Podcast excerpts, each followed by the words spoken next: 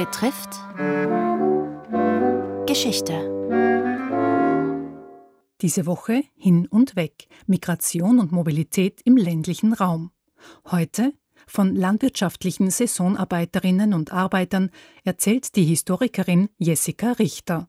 Ab Beginn der 1920er Jahre ging Österreich mit der Tschechoslowakei, aber auch in kleinerem Rahmen mit Ungarn und mit Polen Anwerbeabkommen von Arbeitskräften ein.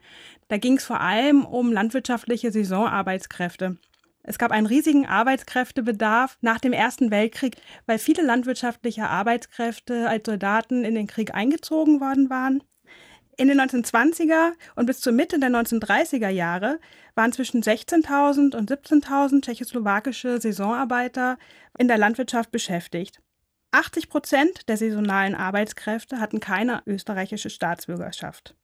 Darüber hinaus waren auch SüdburgenländerInnen saisonal in Niederösterreich tätig, vor allem in Niederösterreich.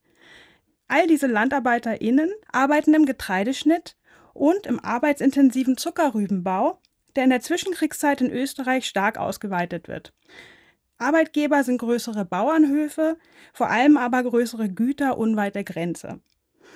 Der Lohn wurde ausgezahlt einerseits in Geld, aber andererseits in Deputaten, also in Nahrungsmitteln, Getreide zum Beispiel. Die Verträge gelten längstens von März bis November oder Dezember eines Jahres und dann müssen die Arbeitskräfte wieder gehen. Außerdem gibt es eine Bindung an den Arbeitgeber während dieser Zeit. Wechsel des Arbeitsplatzes werden bestraft. Es gibt oft eine dürftige Unterbringung in Baracken. Die Arbeit ist hart und die Arbeitszeiten sind lang. Arbeitskräfte wurden hart bestraft, wenn sie die Verträge nicht einhielten. Also sie konnten abgeschoben werden, sie mussten auf Teile des Lohns verzichten, wurden später nicht mehr nach Österreich vermittelt, wenn sie die Verträge nicht einhielten. Arbeitgeber hatten dagegen wenig zu befürchten und sie versuchten auch immer wieder, sich ihren eigenen gesetzlichen oder vertraglichen Verpflichtungen zu entziehen. Ein Gut in Pernhofen, unweit der tschechoslowakischen Grenze, sorgte Ende der 20er Jahre beim Arbeitsamt für Unmut, weil es Grenzgänger und Grenzgängerinnen beschäftigten, die täglich pendelten, also täglich in ihre Herkunftsorte unweit der Grenze auf der tschechoslowakischen Seite zurückkehrten. Das Gut verzeichnete diese Arbeitskräfte nicht und lässt sie weit verstreut voneinander arbeiten, sodass die Kontrolleure sie gar nicht fanden. Dadurch konnten die Behörden natürlich auch nicht kontrollieren, ob die Arbeitskräfte eine Arbeitserlaubnis hatten oder wie sie eigentlich auf dem Gut behandelt wurden. Zu leiden hatten die Arbeitskräfte außerdem unter den antitschechischen und antislowakischen Ressentiments, die ihnen immer wieder entgegenschlugen. Auch die Sozialdemokraten und Sozialdemokratinnen mischten sich darunter denen ging es vor allem darum, dass ähm, sie die Konkurrenz für die österreichischen Landarbeitskräfte möglichst verhindern wollten und die Lohndrückerei durch die großen Gutsbesitzer einschränken wollten.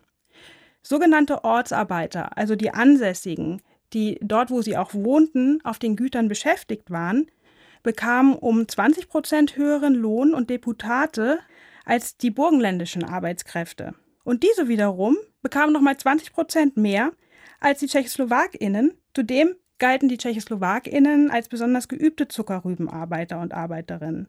Also die Arbeitgeber hatten großes Interesse daran, tschechoslowakische Arbeitskräfte einzustellen.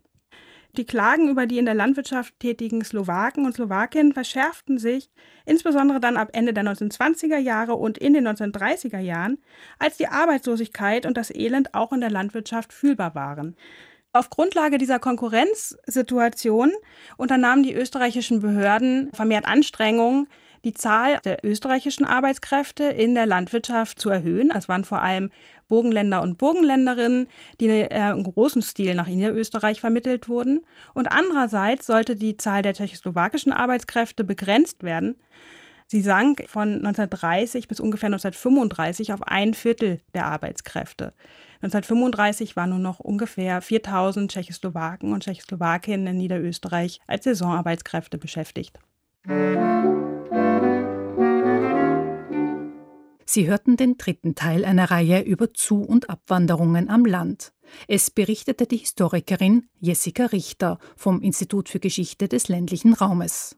Gestaltung Isabel Engels, Redaktion Robert Weichinger.